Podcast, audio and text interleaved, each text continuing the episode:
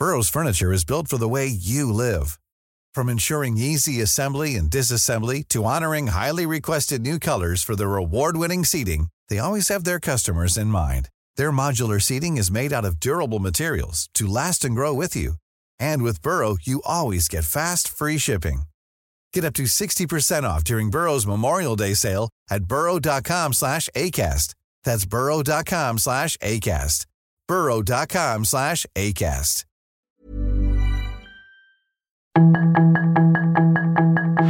Tarde a tarde, lo que necesitas saber de forma ligera con un tono accesible.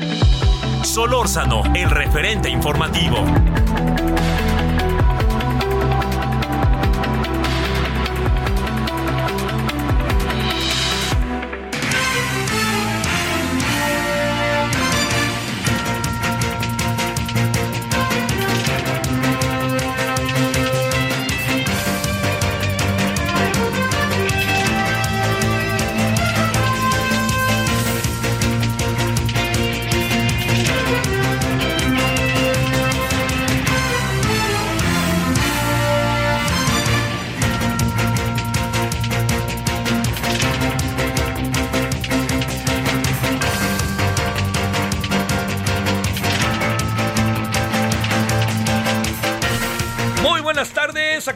Como todos los días, 17 con 1 en la hora del centro. Espero haya tenido usted hasta ahora un buen día, un buen puente, ¿no?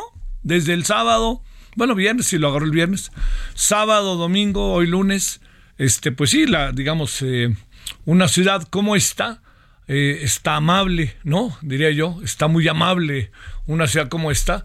¿Por qué razón? Pues porque eh, lo que tenemos es que hay poco tránsito, ¿no? Entonces eso, en verdad, en verdad, en verdad nos ayuda, este, nos ayuda mucho a que podamos, este, eh, circular mejor y se vuelve amable la ciudad, ¿no? Porque en general hay muchas partes de las ciudades, en ciertas horas es amable, pero en general es muy difícil la ciudad por, pues usted y yo lo sabemos, ¿no? Por el tema del tránsito, etcétera. Bueno, eh, y muchas otras cosas. Oiga, eh, gracias que nos acompaña.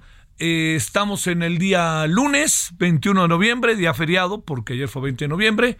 Eh, hubo desfile, que, que, lo que son las cosas, ¿eh? No hubo mucha gente en el desfile. Yo pensé que iba a haber mucho más, pero no, no hubo mucha gente en el desfile. Y también, este, pues bueno, mucha gente en las carreteras. Si usted viene por la carretera y nos está escuchando, híjole, el mayor de los cuidados, ¿no? El mayor, mayor de los cuidados. Mire, hay, hay carreteras que son muy, que no son tan difíciles, ¿no? pero que se hacen difíciles por la gran cantidad de autos que circulan.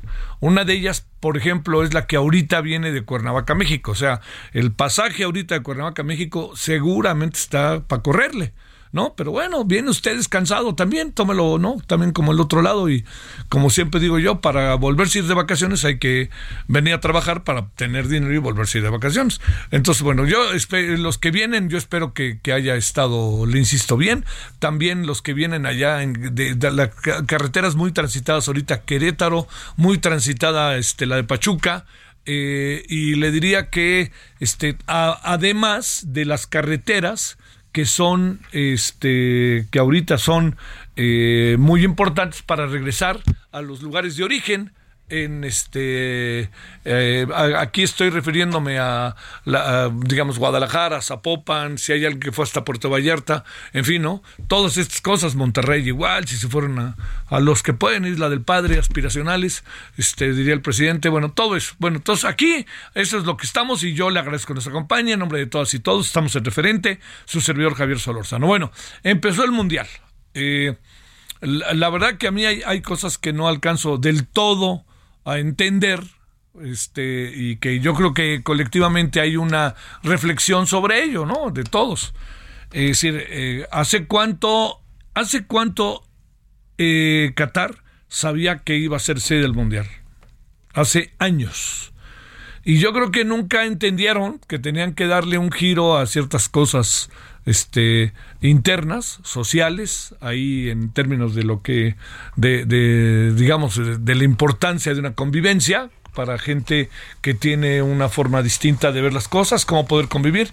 Hay de todo, hay quien dice que, es terrible lo que está pasando, pero hay quien dice que no, ¿eh? hay quien dice que, que es mucho más el exceso de lo que se dice que lo que está pasando. Pero como sea, no lo hicieron. Y sabe tampoco también que no hicieron, este, no entendieron que eh, eran, este, eh, que eran, que eran los que iban a hacer, que iban a jugar fútbol, ¿no? Y yo creo que lo que mostraron el domingo es, eh, es muy poco, ¿no? Quizás hasta, me atrevo a decir, demasiado, demasiado nerviosos, tensos, pero de cualquier manera, ¿eh? No, no, no, yo no creo digamos, yo no sé qué se puede hacer ahí, ¿me entiende? En términos de, eh, en términos este, futboleros a futuro, porque lo, que es muy importante es que están haciendo todo esto también para que crezca el fútbol en la zona, pero no, se ve, ¿no?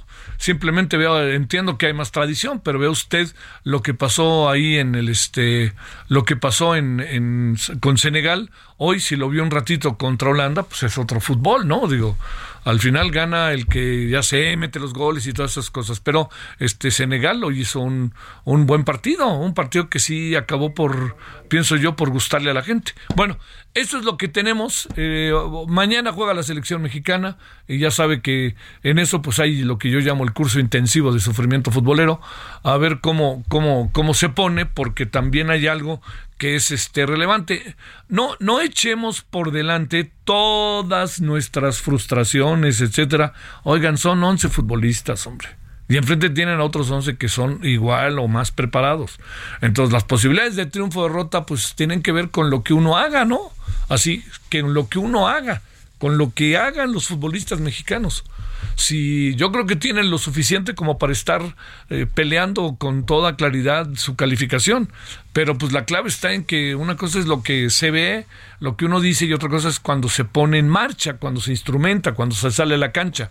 Entonces, pues bueno, ahí usted le sabrá, ya ahí usted dirá, y este tratemos de ver el juego con la mejor el mejor de los ánimos este no se nos va la vida pero qué bonito sería que ganara la selección desde mañana pum porque si gana desde mañana el asunto eh, adquiere una muy interesante dimensión, se lo digo. Y esa dimensión es que eh, ya tiene que pelear menos, eh, digamos, tiene que preocuparse mucho menos de lo que viene, sin dejar de estar atento, porque con esos tres puntos está, se, se está deshaciendo, en sentido estricto, de su rival para quedar en segundo lugar. ¿no? De su rival directo. Y ya vendrá Arabia y vaya usted a saber, Arabia tendremos que ver qué hacen los argentinos ahí a las a la una de la tarde con los árabes. Pero bueno, esto es este parte de lo que hay. Luego la otra cosa que hay punto y aparte, sabe que es eh, hoy eh, el secretario de gobernación tiende a tiende a hacer declaraciones sin darle mucha vuelta a las cosas. Yo sé que eso para algunos es, pues claro, es que así es él, es muy directo, es muy franco, es como es, ya sabe todas estas cosas, que en el fondo resulta que son cosas que acaban viendo como atributos. A mí no me lo parece, ¿no? Pero lo que más me preocupó de que haya dicho el secretario de Gobernación que la marcha del día 13 eh, es una caricatura, fue una caricatura, no me preocupa que lo diga. Se dicen muchas cosas y luego dice, bueno, no, yo quise decir otra cosa, me agarraron en caliente aquí caminando. El asunto es que lo piensa, lo cree. Y si es lo cree, yo creo que se debe a que lo cree el círculo del presidente. El círculo del presidente lo cree, el círculo inmediato. Yo creo que esto y muchas otras cosas más bastante rudas y agresivas se han de haber dicho en las, a las 6 de la mañana del lunes 14 sobre la marcha, tratando de, como de lugar, este, colocar este, como algo verdaderamente menor la marcha y que fuera una caricatura pero me parece, señor secretario de Gobernación, que, que, no hay necesidad de decir eso, porque no es una caricatura. No es una caricatura, no es una caricatura, se lo diría. Oiga, espérame, sí tiene mucho de caricatura. No, no es una caricatura. Son una gran cantidad de ciudadanos que salieron y que se pusieron ahí para tratar de dar su punto de vista respecto a una reforma electoral que tiene que ver directamente con el este con, con la propuesta del presidente de reforma electoral. Entonces, yo creo que no no la verdad que no no ayuda en nada, en nada que diga eso, porque viene a confirmar la forma en que se gobierna.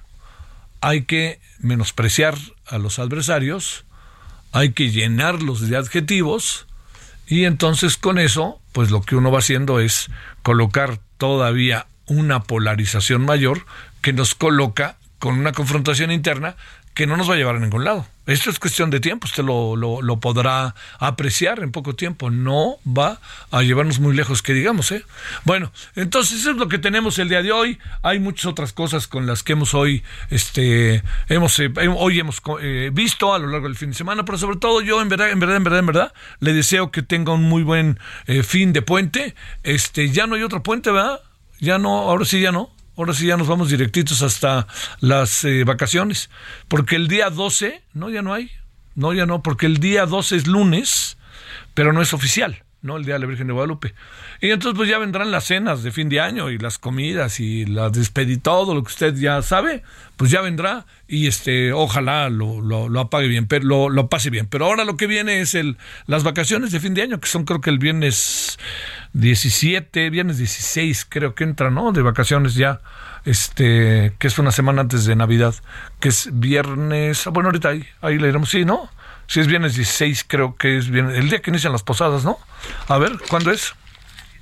El lunes 19 ya está todo el mundo de vacaciones. Bueno, estarán casi todos de vacaciones. Bueno, le insisto, ojalá haya pasado un buen fin de semana. Aquí estamos. Y si le parece, a ver, vamos a hablar hoy. Ya ve que el, el presidente dice que, bueno, y dice su gente que está muy claro que no van a poder, ¿no? Muy, muy claro que no van a poder este, aprobar la reforma electoral. Pero entonces el presidente ha hablado de un plan B que dice que no es constitucional, pero es legal, así lo mencionó el presidente. ¿Qué son los cambios que quiere hacer el presidente? Los otros no le alcanzan, pero ¿qué quiere hacer el presidente en el Congreso que pareciera así estar a su alcance en términos legales hacerlo? Aunque, ojo por ello, se van a amparar, ¿eh? Y se van a amparar en serio, le digo, muy en serio se van a amparar los este eh, aquellos inconformes con el llamado plan B. Pero ¿qué es este plan B? ¿Le parece que hablemos de ello? Bueno, gracias que nos acompaña, deseándolo que haya tenido un buen fin de semana, que siga que la siga pasando bien. Y aquí andamos su servidor Javier Solórzano, todas todos quienes hacen posible referente Radio 98.5 de FM Heraldo Radio aquí en la Ciudad de México. Solórzano, el referente informativo. En Soriana, este buen fin. Smart TV JBC de 55 pulgadas, 4K, 2 HDMI USB a solo 6,990 en un solo pago. O BIOS de 58 pulgadas, 4K, 3 HDMI y USB a solo 6,990 pesos en un solo pago. Soriana, la de todos los mexicanos. A noviembre 21, aplica restricciones.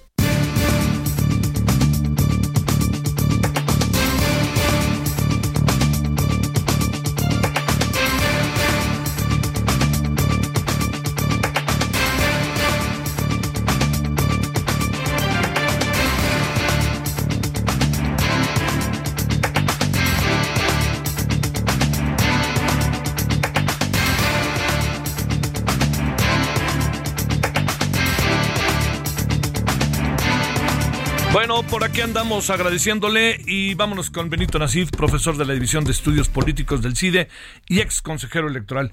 Gracias por tu tiempo, Benito, ¿cómo has estado? Hola Javier, muy buenas tardes, muy bien, muchas gracias, un enorme gusto saludarte a ti y a toda tu audiencia. Gracias. Oye, eh, exactamente, el presidente hoy habla, desde ayer no ha venido hablando, de que es legal, eh, pero no constitucional lo que él ha llamado su plan B. ¿Qué es el, plan B? ¿Qué tanto de lo que está ya surgiendo, que ya se sabe que va a querer ser discutido en el Congreso, este, ¿qué, tanto de ello no realmente es inconstitucional y qué, presumes que puede pasar y, en qué cosas podría haber acuerdos si es que los puede haber? Pues eh, el plan B yo creo que es algo que anunció sin tener claramente definido. Eh, eh, lo anunció como eh, declarando una intención de seguir adelante a pesar de que no tiene el apoyo suficiente en el Congreso para modificar la Constitución. Y la Constitución en el artículo 41 eh, detalla con mucha precisión eh, aspectos del funcionamiento del INE que no se pueden modificar simple y sencillamente con eh, cambios a la legislación electoral. Tienes que modificar la constitución para poder hacer eh, ese tipo de eh, cambios que quiere el presidente de la República. Por ejemplo, la for el método de selección de y luego nombramiento de los consejeros electorales está desarrollado de manera muy meticulosa en el artículo 41 de la Constitución. No puedes cambiar ese método a menos que modifiques la Constitución y eso eh, se ve que eh, no va a ser posible dado el posicionamiento sobre todo del PRI y del resto de la de la oposición eh, en el Congreso. Entonces el presidente anuncia que se pueden hacer algunos cambios a la legislación. Sí, eh, Morena y sus aliados en, la, en el Congreso tienen la mayoría para hacer cambios a la legislación, pero no a la Constitución. Y si hacen cambios a la, a la legislación que contradicen lo dispuesto en la Constitución, pues entonces eh, la oposición va a recurrir a la Suprema Corte de Justicia y a la, al Tribunal Electoral del Poder Judicial de la Federación. Y es eh, pues muy poco eh, probable que sobrevivan estas modificaciones la revisión que hagan las autoridades encargadas precisamente de hacer valer la Constitución ante leyes que puedan violarla. O sea, dicho de otra manera, eh, difícil, difícilmente ese plan B de lo que se sabe hasta ahora que el presidente quiere proponer, difícilmente será, por más que sea aprobado, difícilmente será eh, al final aprobado en términos constitucionales cuando se amparen ante la Corte. O sea, todo indica que difícilmente podrá trascender. Es correcto. Ahora, han hablado de aspectos que, que sí podrían, eh, de la legislación, que sí se podrían cambiar, eh, y que no, y no necesariamente son violatorios de la, de la Constitución. Eh, algunas cosas como por ejemplo reformas administrativas internas del INE, como fusionar áreas eh, dentro del INE para, de acuerdo con sus estimaciones, generar ahorros, eso sí lo podrían hacer sin modificar la Constitución, ¿sí?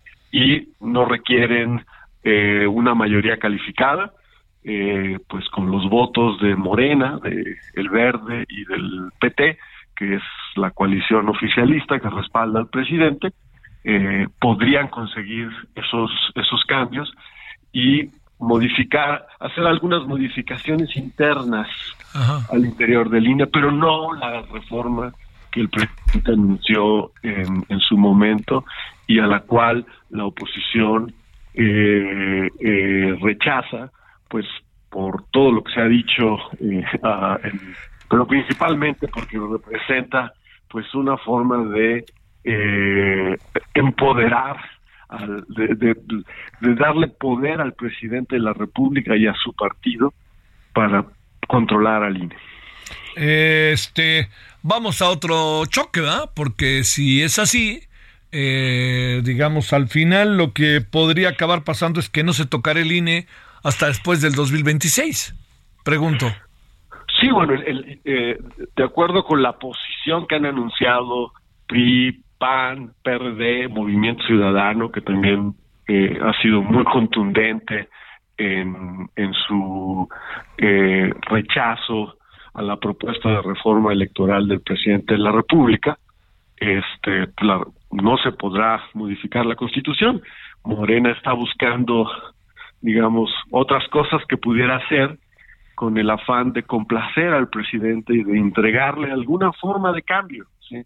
Eh, y eh, desde luego la oposición parece ser que no va a acompañar. Eso es preocupante porque eh, yo creo que como ciudadanos esperaríamos que los cambios a las instituciones electorales se den a partir del consenso. Claro. Y este y que no entremos eh, a litigios eh, respecto a la constitucionalidad de esos cambios eh, a unos meses antes de que inicie el proceso electoral. Estamos a menos de un año de que inicie el proceso electoral eh, por el cual se va a renovar en la presidencia de la República, pero eh, o toda la Cámara de Diputados, todo el Senado, va a haber elecciones locales en todo el país y creo que hay que llegar en condiciones de certeza, ¿no? No es el momento, sin duda, no es el momento oportuno para, para los cambios. Creo que se ya quedó atrás. Sí, sí. Oye, estos cambios que, que, que entrarían en el plan B, eh, ¿qué opinión te merecen, más allá del tiempo y de lo que estamos hablando? ¿Son cosas que tarde que temprano tendríamos que hacer o cómo la ves, Benito?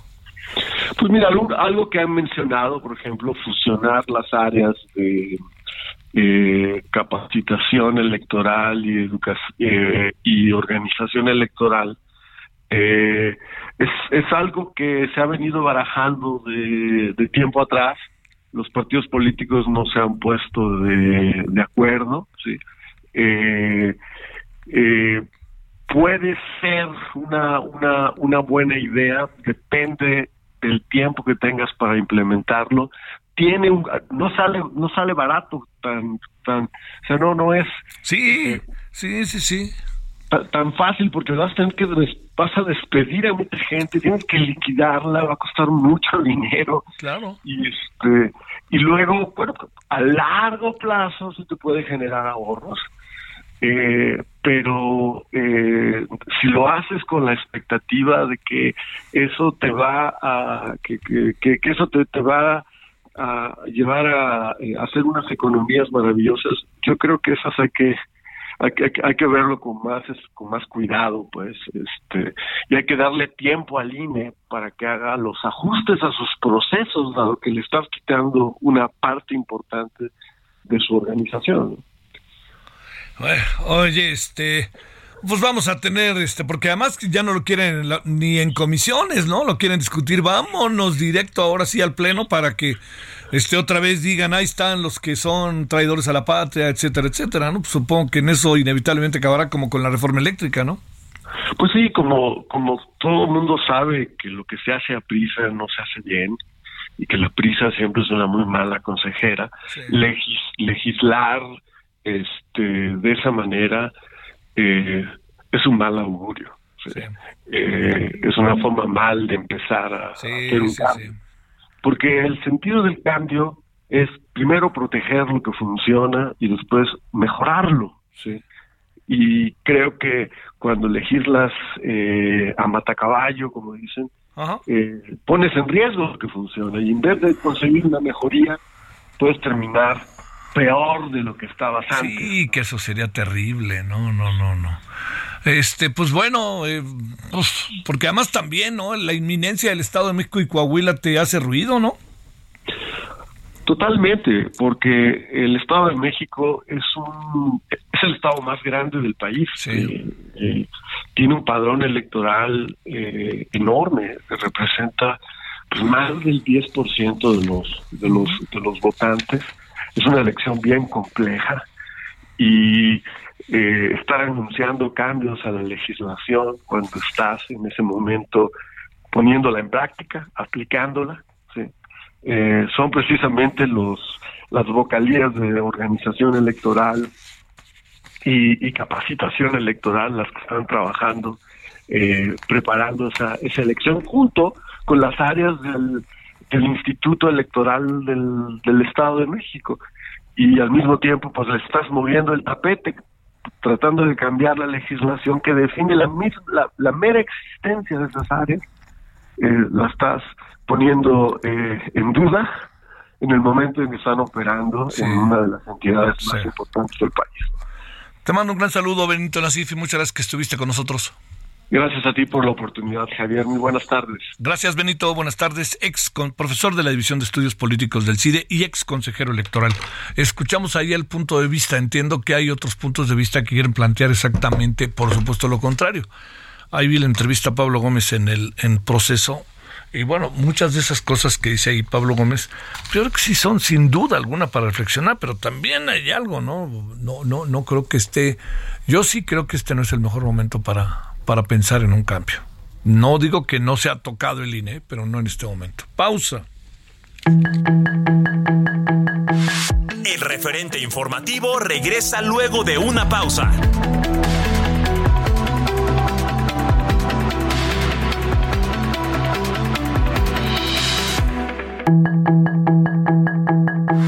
Estamos de regreso con el referente informativo.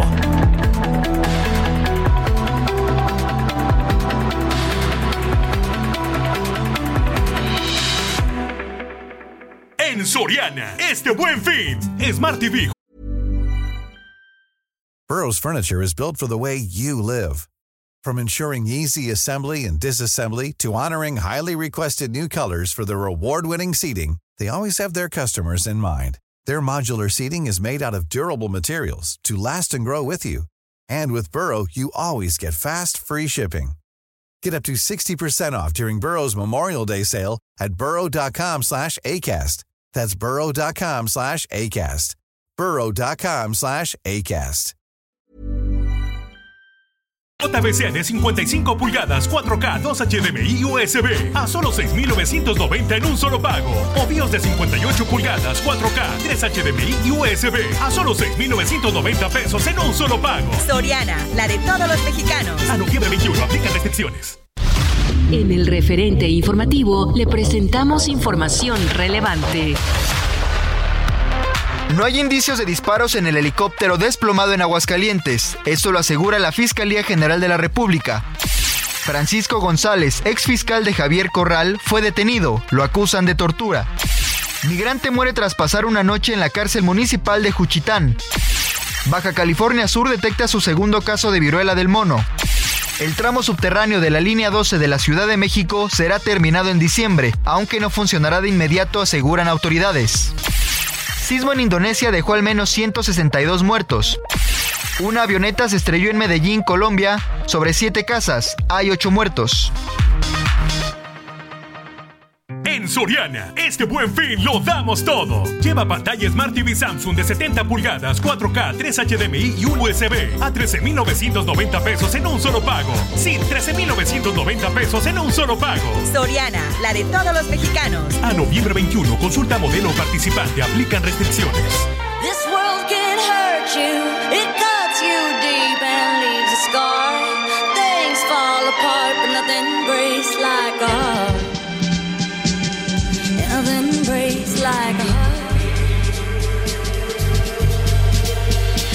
heard you on the phone last night. We live and die by pretty lies, you know it. We both know it. These silver bullet cigarettes, this burning house, there's nothing left, it's smoking. We both know it. We got all night to fall in love, but just like that we fall apart. We're broken, we're broken. Mm, nothing, nothing, nothing gonna save us now. Well, this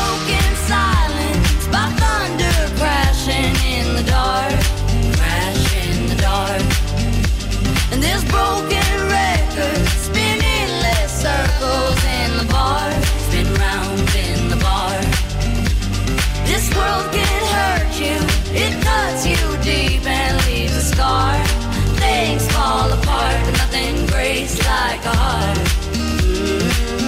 nothing great like a heart. Bueno, la Miley Cyrus, Cyrus ayer le fue bien, ¿eh? Por lo que uno ha visto, ahora ahí en el Corona Capital le fue muy bien, ¿eh? Este, el otro día creo que hubo 80 mil personas, ¿eh? En uno de los tres días, que fue más o menos el, el promedio para que se dé usted una idea. Bueno, ella es cantante, actriz, es estadounidense. eh, cerró el Festival Corona Capital ayer, creo que fue la última, Miley Cyrus. Y durante su presentación sufrió un ataque de ansiedad que la hizo recortar 15 minutos del show. Que eso es este, eso es muy brusco. ¿eh?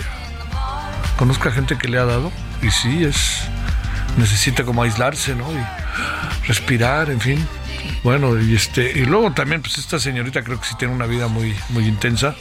Nothing breaks like a heart es lo que estamos escuchando y son ahora las 17.34 en la hora del centro.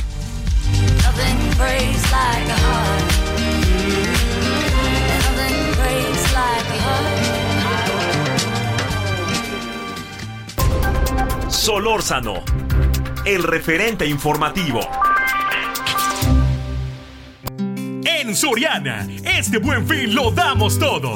Aprovecha que la pantalla Smart TV JBC de 70 pulgadas 4K está a solo 11,990 pesos en un solo pago. Sí, a solo 11,990 pesos en un solo pago. Soriana, la de todos los mexicanos. A noviembre 21 aplican restricciones.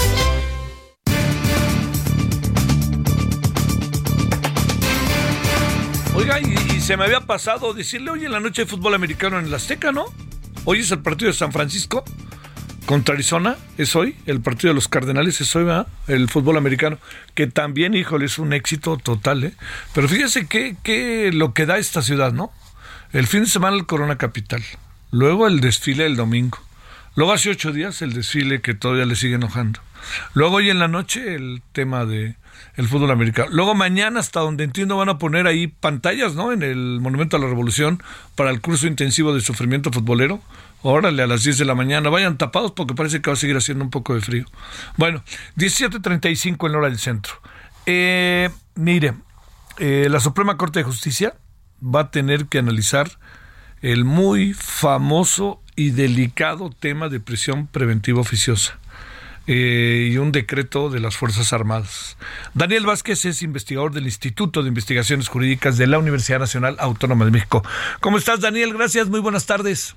Hola Javier, buenas tardes, buenas tardes también a toda la audiencia. Gracias. A ver, oye, primero, este, ¿qué va a pasar, supones? ¿En qué está?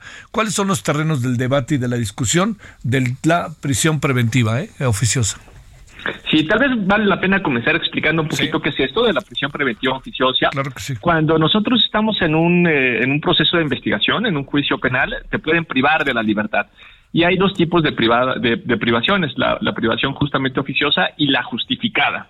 Es decir, el hecho de que ya no existiera la prisión preventiva oficiosa, esto no quiere decir que van a liberar automáticamente a todas las personas que se encuentran en proceso, menos aún obviamente a las que están sentenciadas, ni significa tampoco que va, se va a poner en riesgo la política de seguridad, ni, ni la impunidad, ni nada por el estilo. No, no va por ahí, esa no es la discusión. La discusión es una discusión básicamente de un conflicto que tenemos entre el artículo 19 constitucional, donde se establece esta figura de prisión preventiva oficiosa, y un derecho humano muy importante, que es el derecho de presunción de inocencia. Es decir, todos nosotros, tú, yo, todas las personas que se encuentran eh, en este momento en, en audiencia, pues en, somos, som, en, no somos culpables, somos inocentes de un delito hasta que no se nos pruebe lo contrario y eso no se pruebe directamente, pues por, obviamente con un, un, proceso, un debido proceso y la sentencia correspondiente. Ahora, eh, el fiscal puede solicitar mientras se lleva el procedimiento que haya una prisión preventiva justificada.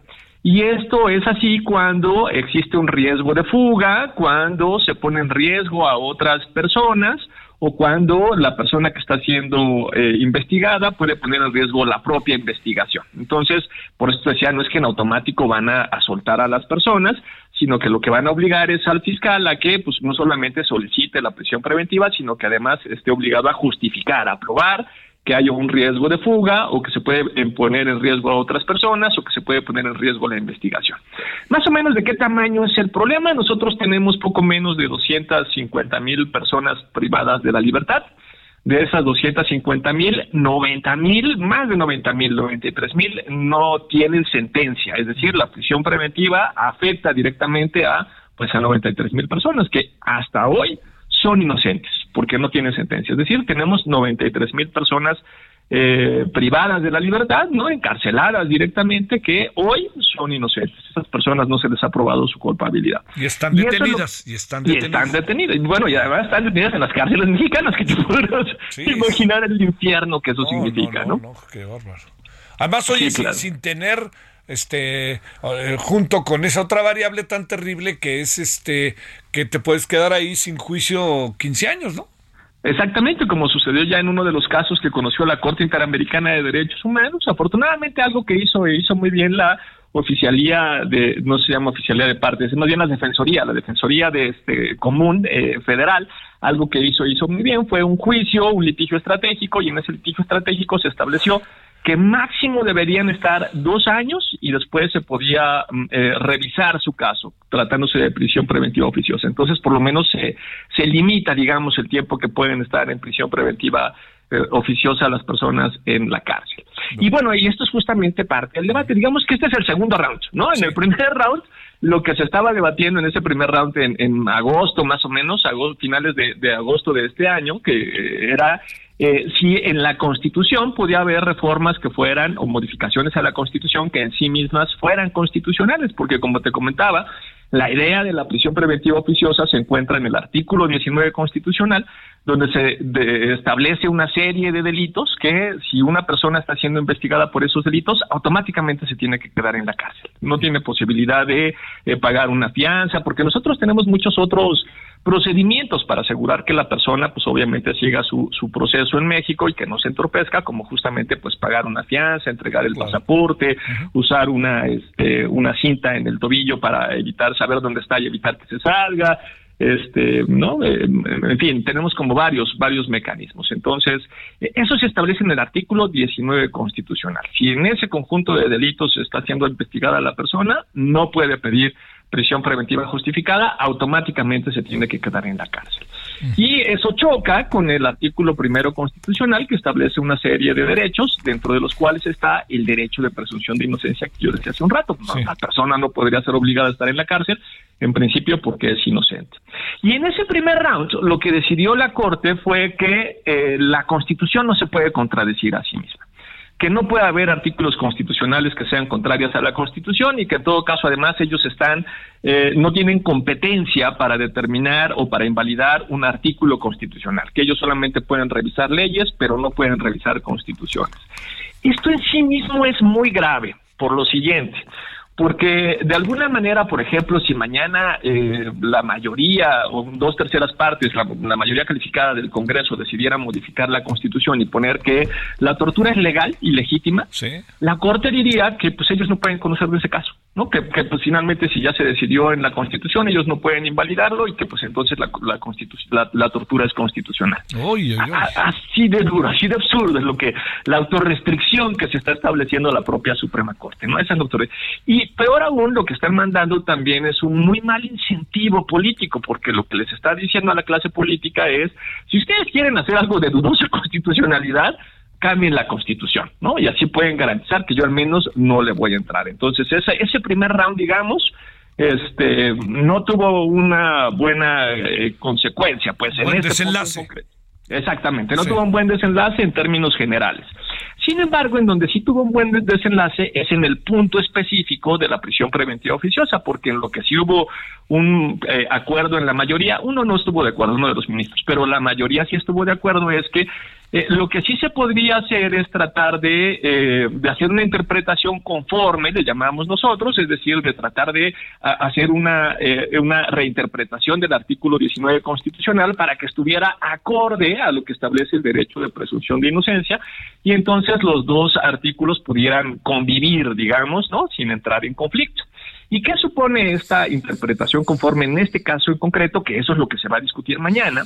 Bueno, la interpretación conforme supondría que eh, lo que nosotros tenemos que entender por prisión preventiva oficiosa no es que automáticamente la gente se tiene que quedar en la cárcel y que no tiene de otra sino que lo que nosotros tenemos que entender por prisión preventiva oficiosa es que el juez penal es el que debe de abrir el debate para determinar si se justifica o no se justifica la prisión preventiva, independientemente de que el Ministerio Público la haya o no la haya solicitado. Entonces, es un cambio radical en la interpretación, ¿no? De alguna manera, en términos prácticos, pues va a desaparecer la prisión preventiva oficiosa tal como la conocemos nosotros y lo que va a hacer, suponiendo que la voten la mayoría de los ministros, por supuesto, y lo que va a tener como consecuencia es que toda la prisión preventiva tiene que ser justificada. Entonces, no nos van a resolver el problema general de las normas que pueden ser inconstitucionales, pese a que estén en la Constitución. A nosotros nos hubiera encantado que hicieran eso. Un buen exponente de alguien que estaba de acuerdo con eso, por ejemplo, era el ministro Arturo Salívar, que decía, a ver, hay que, por supuesto que puede haber conflictos entre normas constitucionales y tendríamos que hacernos cargo, pero la mayoría dijo que no. Pero, pero si la mayoría vota a favor de, tal como viene ahora el proyecto del ministro Luis María Aguilar Morales, van a resolver el problema concreto. La prisión preventiva oficiosa, tal como la conocemos, va a desaparecer, aunque se mantenga el artículo 19 constitucional. Y ahora, caso por caso, la fiscalía va a tener que justificar por qué la gente se tiene que quedar detenida, independientemente del delito que sea, este, para que justamente pues la gente se quede privada de la libertad. Oye, eh, a ver, déjame plantearte, Daniel. Eh, digamos, ¿tenemos antecedentes como de otros países o alguna cosa así que nos ayuden bajo realidades similares a la nuestra, sobre todo tomando en cuenta el terribilísimo riesgo que es que la gente, si no es culpable o si hay dudas sobre su responsabilidad, esté en la cárcel? La, la mayoría de las, lo, que empezamos a tener sobre todo, bueno, para pensar en América Latina, que son los países con los cuales podemos nosotros compararnos, hay una dinámica de mano dura. Eso empieza a ser cada vez más evidente. Y el problema con las dinámicas de política de seguridad de mano dura es que siempre restringen derechos, ¿no? Siempre la consecuencia es pues la restricción de derechos. Y eso viene muy de la mano con otro fenómeno que lamentablemente nosotros sufrimos hoy en México que es la militarización. De la mano de la, de la, de la, de la, mejor sí que de la mano de la mano dura, junto con la mano dura en política de seguridad, pues el extremo sería el proceso de militarización de la política de seguridad y de el militarismo en otras áreas civiles. Y en ese marco se, se realiza un uso abusivo de las cárceles, que tiene que ver, por ejemplo, con algo que llamamos populismo penal, es decir, creer que si aumentamos las penas automáticamente el delito va a desaparecer, cosa que sabemos que es falsa, entre otras cosas porque cuando alguien pues comete un delito, lo que está esperando es que no lo detengan. Entonces no importa si la pena es de 5 años, de 10 o de 15, este, eso no va a tener ningún impacto. Y en ese mismo sentido, pues también se está tratando de que haya una mayor prisión preventiva, eh, pero justificada. en ese sentido también nosotros incluso lo sufrimos. Incluso suponiendo que sea justificada, que desaparezca la oficiosa, lo que solemos encontrar en México es que los, los jueces penales suelen otorgar con mucha facilidad la prisión, eh, la prisión preventiva justificada le, suelen obsequiar con mucha facilidad a los fiscales esa, esa posibilidad. Entonces, eh, si bien va a desaparecer en términos jurídicos, es muy, muy probable que mantengamos todavía esas 93 mil personas en, términos prácticos, mano, ¿no? Dentro de la cárcel. Y podríamos revisar, eh, ¿podría haber un proceso paralelo, Daniel, de revisión de estas 93 mil personas? ¿O hay retroactividad? ¿O, o nomás a partir de ahora? ¿Estas cosas cómo acaban funcionando? Es bien interesante y es muy importante este que mencionas, porque dentro de esos 93 mil, la realidad es que no sabemos y no lo sabemos porque no nos, nos han querido, bueno, no es que no hayan querido, yo creo que ni siquiera ellos mismos lo, lo tienen. El dato específico de cuántos de esos 93 mil están por prisión justificada y cuántos de esos 93 mil están por prisión eh, preventiva oficiosa. Ahora, ¿qué es lo que sí va a pasar? Que los que están por prisión preventiva oficiosa sí van a poder solicitar que, que les revisen esa medida eso no quiere decir que automáticamente van a quedar fuera de la cárcel, quiere decir que la van a revisar y si hay una justificación para mantenerlos en la cárcel, seguramente se van a quedar en la cárcel y como te comentaba hace un rato, la mala noticia es que los jueces penales suelen ser muy obsequiosos en ese punto para con los fiscales. Ese es el, asunto. Oye, y volveremos a tener un problemón entre este el presidente, la corte, este y todo esto porque el presidente trae otra idea en la cabeza. Bueno, tan así que la propuso, ¿no? Sí, eso dalo por hecho, porque digo, salvo que pase algo extraordinario, no me imagino qué es lo que pueda suceder, porque porque en las en la última sesión todos los votos somos recuerden que recordemos que son 11 ministros, de esos 11 ministros solamente uno dijo que estaba a favor de la prisión preventiva oficiosa tal como se encontraba, que era eh, que es Jorge Mario Pardo Rebollero. Por eso digo que en el peor de los casos va a quedar un, un, un 10-1, en el peor de los casos, no me imagino que suceda otra cosa. Sin embargo, no hay que perder de vista que fueron ya cuatro los ministros y ministras nombrados directamente por el presidente, me refiero a Juan Luis González Alcántara, Yasmín Esquivel, la ministra Ana Margarita Ríos Farjat, y la ministra Loreta Ortiz Galp. Ellos cuatro, si bien fueron nombrados por, por en, el, en el gobierno ya de Andrés Manuel, eso no quiere decir que le sean directamente incondicionales ni nada por el estilo. De hecho, Andrés Manuel se quejó, ¿no? Dijo, hoy se mal nombramientos. Sí, de todos, dijo, los nombré mal, ¿no? No están de acuerdo con el proyecto, entonces, eh, no, y justamente lo dijo en el marco de esa discusión, de la discusión de la prisión preventiva oficiosa. Ahora, que sí es muy importante, una cosa es lo que sucedió a finales de agosto y otra cosa es lo que suceda tres meses después con la posibilidad del cabildeo en esos tres meses. Y esto se torna también importante porque se trata de una acción de inconstitucionalidad promovida en su momento por la Comisión Nacional de Derechos Humanos, cuando había comisión, y por el, el, es broma, evidentemente, y por el Senado. Entonces, este, la acción de inconstitucionalidad tiene la particularidad de que requiere ocho votos a favor de los once ministros, es decir, basta con que cuatro digan yo no estoy de acuerdo para que esto se caiga. Entonces, en la medida que solo se necesitan cuatro para que se caiga, pues por ahí vamos. Digo, tienen uno, el de Jorge Mario Pardo Rebolledo, y vamos a ver qué pasa con los demás. Bueno, te mando un saludo, Daniel, y seguiremos a ver qué pasa mañana. Un abrazo, Javier. Que supongo que discutirán acabando el partido de México-Polonia, ¿verdad? sean sensatos, sean sensatos. Mañana a lo mejor por eso lo pusieron en esa fecha, para que no nos enteremos de cómo fue la discusión. Eh, oye, espérame, tienes más razón tú que yo, sin la menor duda. Te mando un saludo, Daniel. Cuídate, chao. Hasta luego, Daniel Vázquez, eh, del Instituto de Investigaciones Jurídicas de la UNAM. Vámonos a Qatar. Los deportes con Edgar Valero, porque el deporte en serio es cosa de expertos. ¿Y cómo te fue hoy a las 16 horas? Luego hablamos de Qatar, mi querido Edgar Valero, ¿cómo has estado? Bien, bien, bien, mi querido Javier, muy contento, muchas gracias. Eh, digo, con las porras que siempre me echas, eh, así le tiene que ir bien a la gente, ¿no? Uy, uy, uy. Este, pero sí te fue bien, ¿verdad? Sí, muy contentos, muy contentos. Ahí tuvimos de padrino a Hugo Sánchez. Eh, ah, claro, claro, sí. Luego, tuvimos la oportunidad de, revivir que, pues ayer fue 20 de noviembre y se cumplieron años de que Menotti nos vino a transformar el fútbol mexicano ya hace 31 años. Eh. Oye, yo sí creo que algo hay de cierto ¿eh? en eso. Hay una parte que sí, ¿eh? Que sí creo en Menotti. ¿Tú? Yo estoy absolutamente convencido. Eh, ¿Sabes qué? El, trabajo que hizo, y, es muy curioso, por ahí hay una, una cita que luego te voy a compartir de, de Menotti, en una plática que tuve con él hace, que es unos tres años allá en Buenos Aires, me dice, es que fuimos a jugar contra Alemania y entonces Nacho Ambriz se le quedaba viendo a Lothar Mateus. Y entonces me acerco y le hago una broma y le digo, no le vas a pedir un autógrafo, ¿verdad? y dice, al contrario, él te lo tiene que pedir cuando termine el partido. Eh, y, eso sí nos pasaba, o sea, empezábamos perdiendo 3-0, Javier, contra los grandes del fútbol internacional. Tienes razón, sí, sí. Y cambió. Oye, eh, ¿cómo viste ayer y el Mundial? ¿Qué alcanzas a apreciar en las primeras observaciones? Mira, me encantó hoy el partido entre Estados Unidos y Gales. Eh, había 13 jugadores de la Premier League en la, cancha. Impresionante. Eh, y me llamó la atención que la selección de Estados Unidos convocó a, ocho jugadores de la Major League Soccer, pero solamente empezó uno de ellos.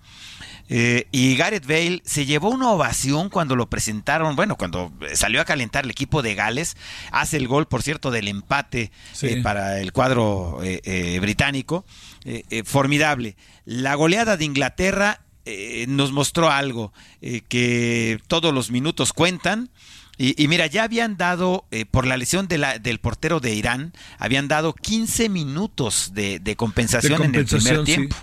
Y en el segundo, Javier, mm, dan 10 minutos de compensación. Entonces, cuando llegan al 45 más 10, resulta que marcan un penalti en contra de, Inglaterra, que se cobró al, minuto 12, eh, o sea, al 45 más 12, al 57. Yo no recuerdo un partido donde se hayan agregado 15 más 12, o sea, 27 minutos de compensación en un mundial. Yo tampoco, yo tampoco te confieso que no, no, no, no lo recuerdo. Oye, este, Estados Unidos yo pensé que era algo más, ahora tampoco puede uno menospreciar a Gales, ¿no? No, fue, yo, creo que fue un gran partido. A mí, me, de todos los que vi, porque los vi todos además, fue el que más me gustó. Muy parejo, muy emocionante. Eh, Estados Unidos yo creo que tiene con qué calificar, eh, Javier. Vamos a ver, ¿no? Digo, eh, es muy temprano para sacar conclusiones, pero, pero yo vi a un, gran equipo norteamericano. Me gustó lo que vi. y, y, mira, de lo demás, este, el tema político, no pudo salir Harry Kane, el capitán de Inglaterra, con el famoso eh, brazalete con los colores del arco iris. Los amenazó la FIFA a siete equipos. Les dijo: si salen con su gafete de capitán del arco iris, de entrada tienen tarjeta amarilla todos los que eh, salgan de esa manera. Y entonces pues, se pusieron un, brazalete que decía no a la discriminación. Entonces, bueno, este eh, extraño también los iraníes, eh, a los que llevaban banderas del, del imperio persa, no de, de, Irán, sino del imperio, del antiguo imperio persa, no los dejaron entrar al estadio, Javier. Qué cosa. O sea, la política... A todo eh, lo que da.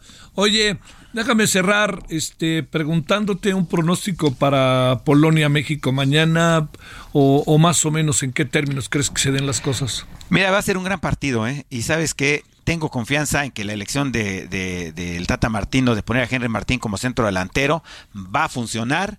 Eh, rápido te digo la alineación, es eh, Ochoa, Gallardo, Moreno, Montes y Jorge Sánchez en la defensa, Luis Chávez, Edson Álvarez y Héctor Herrera en la media cancha, Alexis Vega, Henry Martín e Irving Lozano. Eso implica que Henry Martín jugará un poquito atrás para abrir espacios para Irving Lozano y Alexis Vega y entonces tirarse a atacar.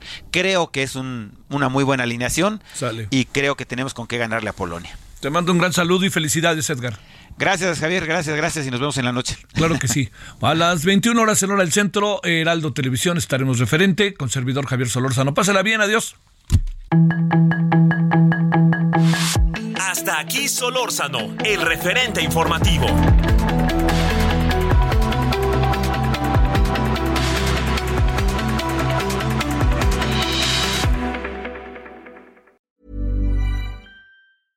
Want flexibility? Take yoga. Want flexibility with your health insurance? Check out United Healthcare Insurance Plans. Underwritten by Golden Rule Insurance Company, they offer flexible, budget friendly medical, dental, and vision coverage that may be right for you. More at uh1.com.